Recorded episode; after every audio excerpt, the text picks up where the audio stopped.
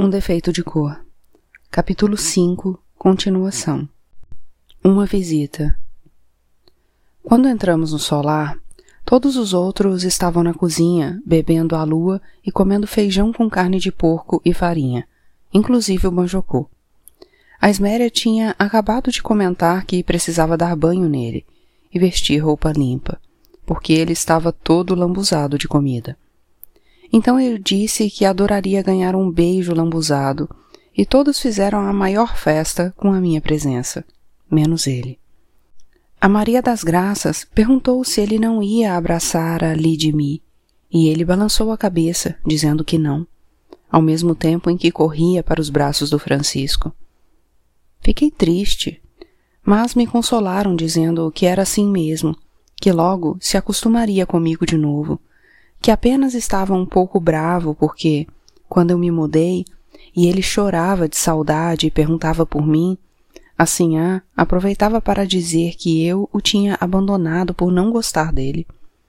Conversaram com ele, dizendo que não era assim, que eu apenas estava trabalhando em outro lugar, mas não sabiam o quanto da conversa ele entendia. A Antônia tinha viajado com a Sinhá e senti pena por isso porque era com ela que eu queria falar sobre o Banjocô, pois ela entendia mais dessas coisas que a Isméria e tive que deixar recado. Continuamos conversando e logo o Banjocô ficou mais amistoso, embora não quisesse sair de perto do Francisco. O que para mim não era problema algum, pois eu também gostava de ficar perto dele. O Banjocô acabou adormecendo nos meus braços e foi para o berço sem tomar banho, pois a Esméria disse que cuidaria disso no dia seguinte. Ela também se ofereceu para ficar com ele no quarto, para eu estar a sós com Francisco, desde que fosse longe dali, pois a volta da Sinhá estava programada para o meio da semana, mas nunca se sabia. Se ela não tivesse falado nada, eu provavelmente não teria tido a ideia, mas não consegui deixar de comentar com o Francisco que adoraria experimentar com ele a cama da Sinhá. O Francisco hesitou um pouco, mas depois que insisti e repeti várias vezes que seria bom nos deitarmos sobre um colchão e uma roupa de cama macia e cheirosa, ficou todo assanhado. Subimos as escadas como se estivéssemos pisando em vidro, mas que ninguém nos ouvisse, principalmente a Esméria e passamos quase a noite inteira no quarto da Sinhá. Estar novamente com o Francisco não foi tão bom quanto eu imaginava, e compensou apenas porque fiquei imaginando a raiva da Sinhá caso descobrisse. Mas nós não estávamos à vontade. Não sei quanto aos motivos dele, mas eu não consegui esquecer que o Babalaúgo, time, tinha falado sobre nós não ficarmos juntos, o que para mim já foi o começo da separação. Depois de experimentarmos a cama da Sinhá, deixamos tudo como estava antes e dormimos o resto da noite no porão, junto com os outros. Fui embora na segunda-feira bem cedo, depois de passar pelo quarto do Banjocô e fazer questão de acordá-lo, para dar um beijo de despedida e dizer que voltaria logo. Eu tinha pedido ao Francisco que depois conversasse com ele para que a minha visita ficasse em segredo, assim como a que pretendia fazer no dia seguinte. Seria melhor para todos, principalmente para o Banjoku, que a Sinhá não soubesse da minha presença na casa.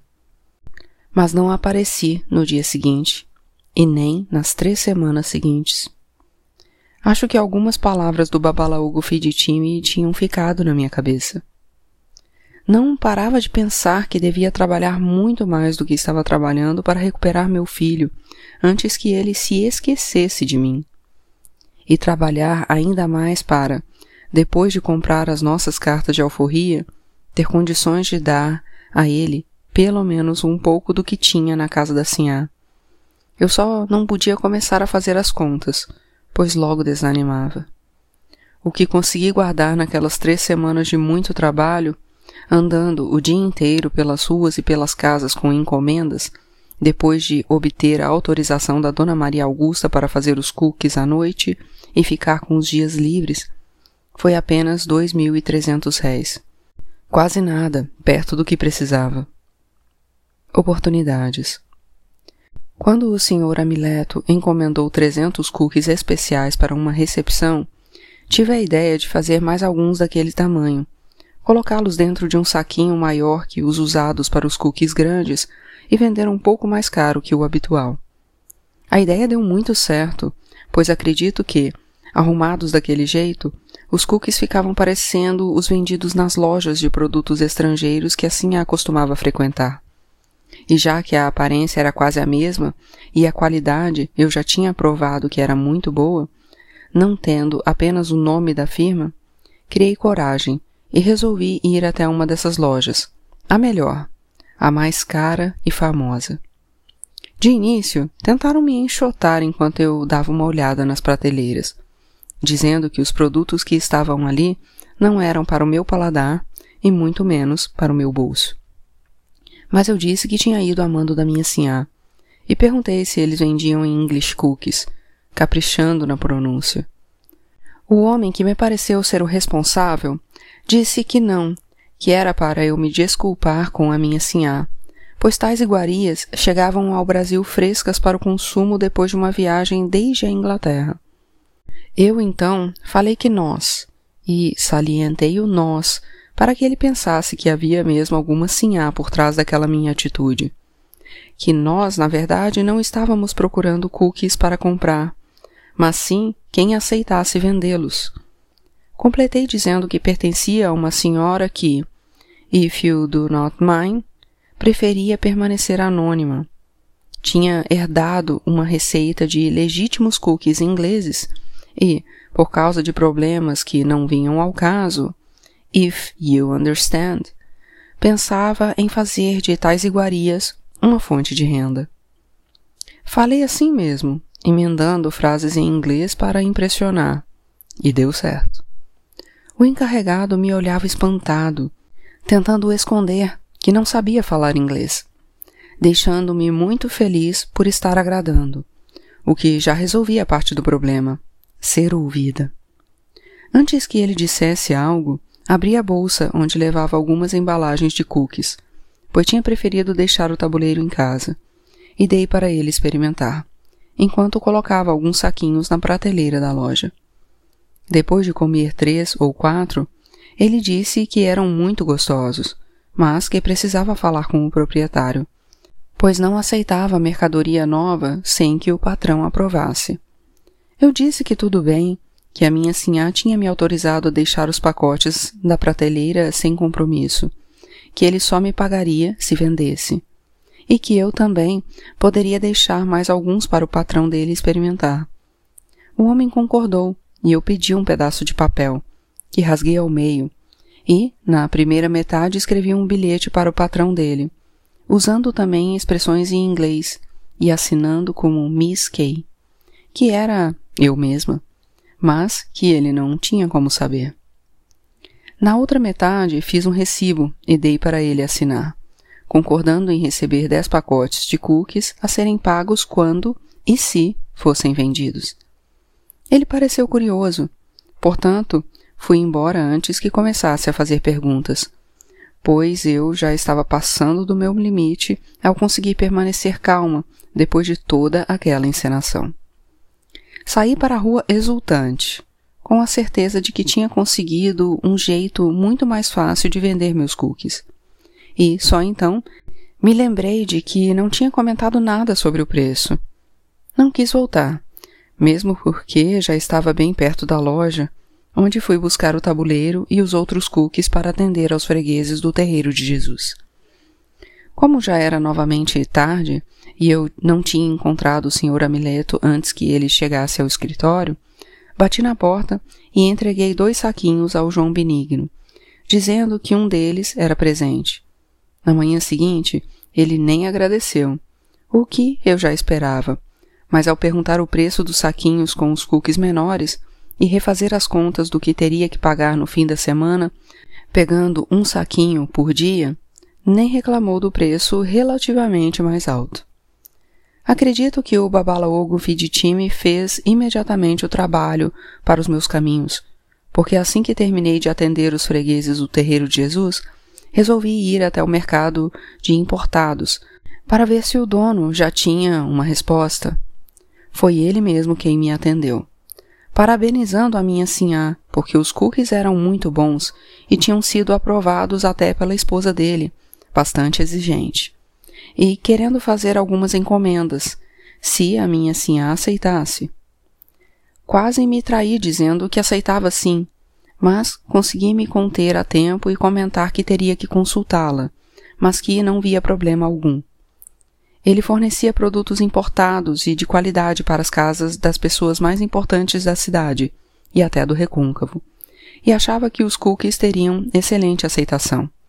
Mas, para isso, precisava que fossem fornecidos em uma embalagem maior, com mais ou menos meio quilo, como as de outros produtos que ele me deu para servirem de amostra. Ele também disse que gostaria de conversar com a minha sinhá para discutir o preço, mas que comentei que, private reasons, ela preferia não aparecer, e tinha me dado autorização para tratar de todos os assuntos, inclusive os financeiros. Naquela época, algumas sinhás faziam com que suas escravas fossem para as ruas vender o que era produzido dentro de casa. Mas, para manter as aparências de famílias abastadas, mesmo passando por grandes dificuldades, preferiam que os outros não soubessem que era amando delas. Assim foi fácil convencê-lo de tratar tudo comigo, principalmente porque fiz questão de parecer muito mais inteligente e esperta do que me imaginava. Mas quase pus tudo a perder novamente, quando comecei a rir do valor que ele disse que podia pagar por cada pacote. Duzentos réis. No máximo duzentos e cinquenta. Para mim, aquilo parecia uma verdadeira fortuna. Ainda mais depois que fiz umas contas rápidas quando ele falou da quantidade. Que seria bom um fornecimento de 30 quilos por semana, pagos no fim do mês. À tarde, rindo sozinha enquanto andava pelas ruas entregando as encomendas, refiz as contas e vi que nem era tanto dinheiro assim, mas que daria um lucro melhor do que eu tinha até então. Os gastos e o tempo despendido seriam também maiores, mas isso era o de menos. Eu passaria a fazer os cookies aos domingos e às segundas-feiras, quando quase me mudaria para a casa do padre Heinz, trabalhando dia e noite. Poderia contratar uma ajudante, mas isso iria aumentar o prazo para juntar o dinheiro das alforrias, o que não me agradou. As terças-feiras ficariam reservadas para a entrega da encomenda ao mercado de importados, que tinha pedido exclusividade em relação a outras casas comerciais e que, pelo peso, tinha que ser feita em duas viagens, ou com a contratação de carregadores, o que também implicava em gastos extras. Os outros dias foram reservados para as entregas das encomendas particulares. Depois de passar pelo terreiro de Jesus de manhã bem cedo e antes de ir para lá novamente, no fim da tarde. Continuei fazendo os dois tamanhos de cookies, o menor para as casas e o mercado, e o grande para as ruas, onde tinham mais saída. Eu já estava com um ganho livre de quase seis mil réis, mas isso tinha o custo de não conseguir fazer mais nada, nem aproveitar o único domingo no mês em que a Sinhá me dava permissão para ver o Banjocô, quando eu ia levar parte do dinheiro do meu ganho. Depois de passar pelo solar de manhã e brincar um pouco com meu filho, ainda antes do almoço eu ia para a casa do padre Heinz. O Francisco reclamava, dizendo que queria ficar mais tempo comigo, mas não tinha jeito, já que aos domingos ele ia para a cooperativa. Ele queria fugir algumas noites para me visitar na loja, mas não entendia que os mussurumins não permitiam visitas. Eu sabia disso antes de me mudar e achava que eles estavam certos. Apesar de só pensarem na própria segurança, esta proibição também mantinha a loja sempre tranquila, um lugar onde realmente podíamos descansar depois de um dia cansativo de trabalho, como eram todos os meus. O quintal era de uso exclusivo da família do Alufá Ali, e mesmo nos dias em que faziam festas, conversavam baixo, e se houvesse música ou dança, eles terminavam cedo. As reuniões religiosas aconteciam todas as sextas-feiras, e às vezes eles aproveitavam para matar e consagrar um carneiro, o único tipo de carne que comiam. Os livros. Eu mal conseguia conversar com o Fatumbi, o Ajarre e o Bilal Sale, que às vezes chegavam mais cedo e subiam para saber notícias e contar as novidades. Ficaram muito felizes com o sucesso dos meus cookies e acharam muito engraçada a história da falsa Sinhá, que preferia permanecer no anonimato. O Fatumbi disse que eu era uma mulher muito inteligente e que tinha percebido isso quando dava aulas para a Sinhazinha Maria Clara, na casa da fazenda. Aproveitei a oportunidade para agradecer o interesse dele em me ensinar a ler e escrever, o que estava ajudando muito em tudo que eu fazia. Também dei a ele a notícia que tinha recebido da Esméria, sobre a Sinhazinha estar voltando da Europa, de Portugal, onde tinha se casado com o doutor José Manuel, já formado em Direito. Ela tinha escrito para Sinhá, pedindo que procurasse casa para ela, que voltava para ficar. Fiquei muito feliz com isso, principalmente porque a Esméria disse que, na carta, ela tinha perguntado por mim e pelo Banjocô.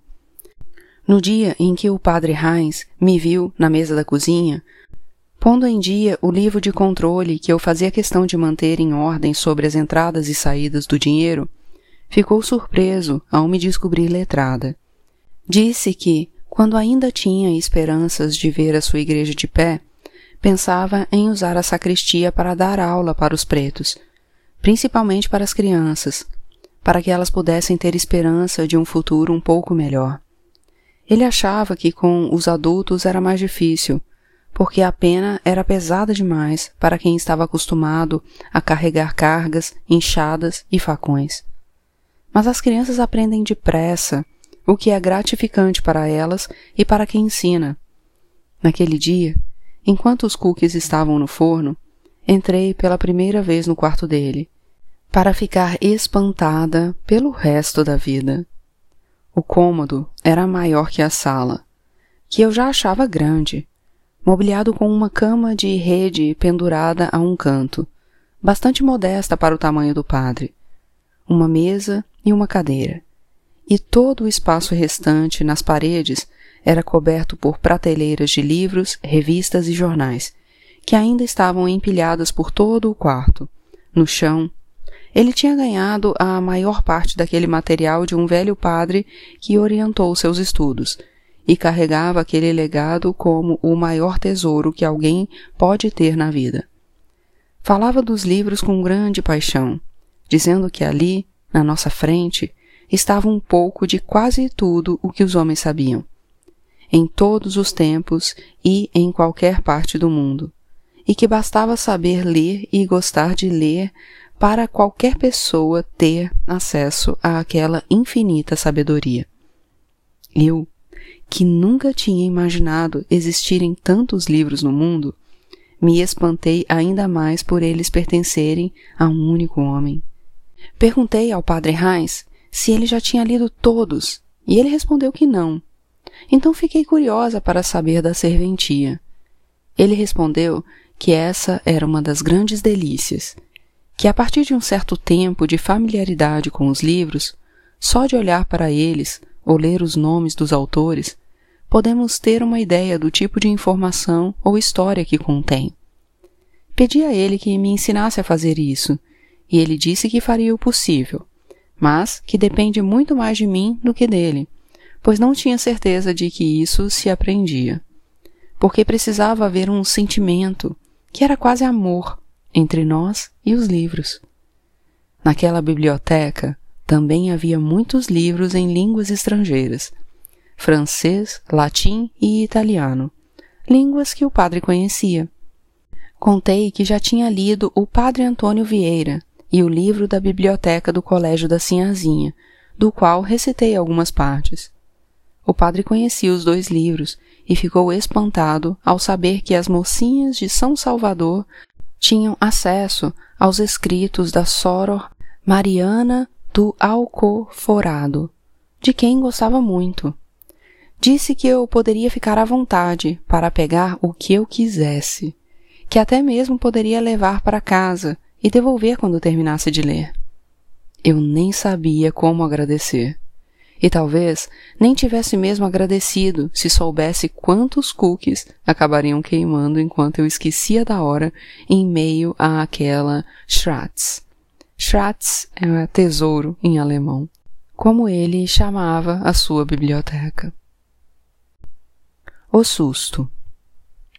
Às vezes eu me sentia culpada por estar feliz longe dos meus amigos, do Francisco e principalmente do Manjucô mas cada vez eu sentia mais vontade de trabalhar muito e nas horas vagas de ler, achando perda de tempo fazer algo além disso. A Adeola brincava comigo, dizendo que ou eu estava enlouquecendo ou querendo roubar o homem dela, compartilhando as coisas de que ele mais gostava. Passei também a frequentar um alfarrábio que ficava na rua atrás da Praça do Palácio, onde adquiri alguns exemplares sugeridos pelo padre Heinz. Autores que ele só tinha em alemão ou francês e que dizia que eu precisava conhecer.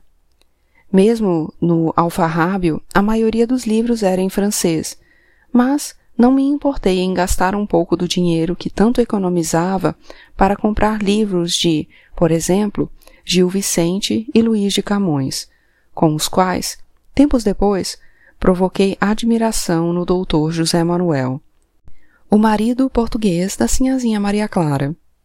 Também era Camões que eu estava lendo em uma madrugada de domingo para segunda, na cozinha da casa do padre Reis, quando um preto com o rosto ensanguentado se jogou contra a porta e caiu a poucos metros de mim. Saí correndo para a sala gritando o padre Reis, esquecida de que ele estava viajando e acabei acordando a Dona Maria Augusta. Ela saiu do quarto e tratou de acalmar primeiro o preto, que tinha se assustado mais com a minha reação do que eu com o aparecimento dele. Ele não precisou falar nada, pois ela, como se estivesse acostumada a tais situações, e tão ágil como não parecia ser, pegou no braço dele e o levou para o quarto do padre. Enquanto afastava uma enorme pilha de revistas de um canto, percebeu que ele estava sangrando e me mandou pegar um pano e limpar imediatamente qualquer vestígio de sangue que tivesse ficado pelo chão. Obedeci, sem entender direito o que estava acontecendo, e assim que voltei ao quarto para descobrir quem era aquele homem e o que ele estava fazendo ali, ouvimos fortes batidas na porta da frente. A dona Maria Augusta fez sinal para que eu ficasse calada e fosse para a cozinha, enquanto parecia que iam derrubar a porta, gritando para que abríssemos logo, que era a polícia. Peguei o meu bilhete de escrava de ganho, mas eles nem prestaram atenção em mim. Quando a porta foi aberta, três soldados invadiram a casa, tal qual o preto tinha acabado de fazer. Não tinha muito onde procurar, e depois de uma rápida olhada nos cômodos, estavam perguntando a Dona Maria Augusta onde estava o preto. Ela respondeu que não sabia de preto nenhum e que, como tinham visto, só estávamos nós duas em casa, que podiam vasculhar onde quisessem. Eles pegaram a lamparina que eu estava usando na cozinha e foram olhar cada canto no quintal. Fiquei com medo de que houvesse manchas de sangue por lá, e havia, mas com a iluminação fraca eles nem perceberam. Imaginei que o preto devia ter se machucado ao passar pela cerca de arame, o que de fato tinha acontecido. Ele estava fugindo dos soldados e, na pressa, acabou se cortando. Dando-se por satisfeitos, mas não muito convencidos, os soldados foram embora nem pediram o meu bilhete, talvez imaginando que eu fosse escrava da casa, por terem me encontrado na cozinha atiçando o fogo. Depois que eles saíram e a dona Maria Augusta espreitou para ter certeza de que não estavam do lado de fora da porta, fez um aceno para que eu a seguisse até o quarto do padre Reis, pondo as mãos sobre os lábios, um pedido de silêncio. Não sei como ela conseguiu arrastar a pilha de revistas e papéis para colocá-la de volta sobre o esconderijo. Depois que o preto entrou em um espaço no qual mal cabia agachado e encolhido. Afastamos os papéis, e assim que puxei a tábua que o cobria, ele se levantou com os olhos esbugalhados e bastante assustados, por causa da quantidade de sangue que escorria pelo seu rosto. A dona Maria Augusta o iluminou para examiná-lo melhor e fomos para a cozinha, onde ela pôs água para ferver. Quando limpou o rosto dele com um pano molhado, vimos que a situação não era tão grave, apenas um corte longo na testa, mas não muito profundo, que ela pressionou com um pano e depois cobriu com açúcar. As pedrinhas do açúcar foram ficando manchadas de vermelho, mas cada vez menos, até que o sangue estancou de vez. Eu estava curiosa para saber direito o que tinha acontecido, mas como nenhum dos dois falava nada, achei melhor continuar com o meu trabalho, pois não precisavam da minha ajuda.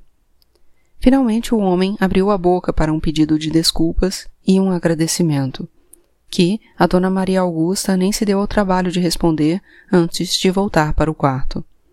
Mas disse que ele podia ficar mais um pouco, até ter certeza de que o corte não voltaria a sangrar, e que deveria permanecer no quarto do padre, pois logo a casa estaria cheia de gente.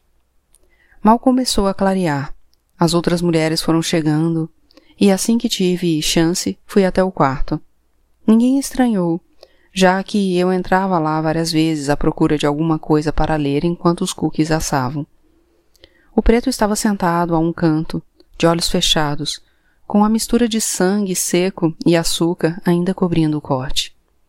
Ele vestia apenas uma calça de tecido rústico, parecida com a que os escravos usavam nas fazendas ou nos trabalhos mais pesados na cidade, e a respiração já voltava ao normal. Pelo menos estava bem mais compassada do que quando o tiramos de dentro do esconderijo.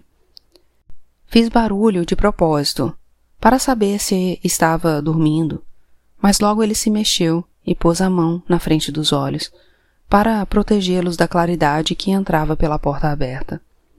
Fingi procurar um livro, mas não consegui conter a curiosidade e perguntei o que tinha acontecido. Ele disse que estava fugindo da polícia quando se lembrou da casa do padre Heinz e por isso estava lá. É claro que não fiquei satisfeita com aquela explicação e quando percebi que ia dar o assunto por encerrado, fui me sentar perto dele para ver se o estimulava a contar mais. Ele então começou a falar que tinha fugido havia mais de três meses de um engenho nas cercanias de São Salvador, em Cruz do Monte, e desde então vagava pela cidade. Admirei ainda mais o padre Heinz, quando o homem comentou que todos os escravos fugidos da cidade sabiam que na casa do padre podiam encontrar ajuda a qualquer hora. Primeiro, passavam pela casa dele para trocar de roupa, pois ela acabava denunciando um escravo fujão. Como eu poderia ver nos anúncios de jornal que comunicavam a fuga de pretos. Além das marcas no rosto ou de algum defeito físico, os donos sempre descreviam a roupa com que o escravo tinha fugido. Então, para ficarem um pouco mais seguros, eles trocavam de roupa entre si, escolhendo uma que fosse bem diferente da roupa com que tinham sido vistos pela última vez. Ele, que disse se chamar Jacinto, tinha fugido usando calça e blusa de listras azuis, trocadas por uma roupa igual à que os carregadores de cadeirinha usavam, na tentativa de se passar por um deles.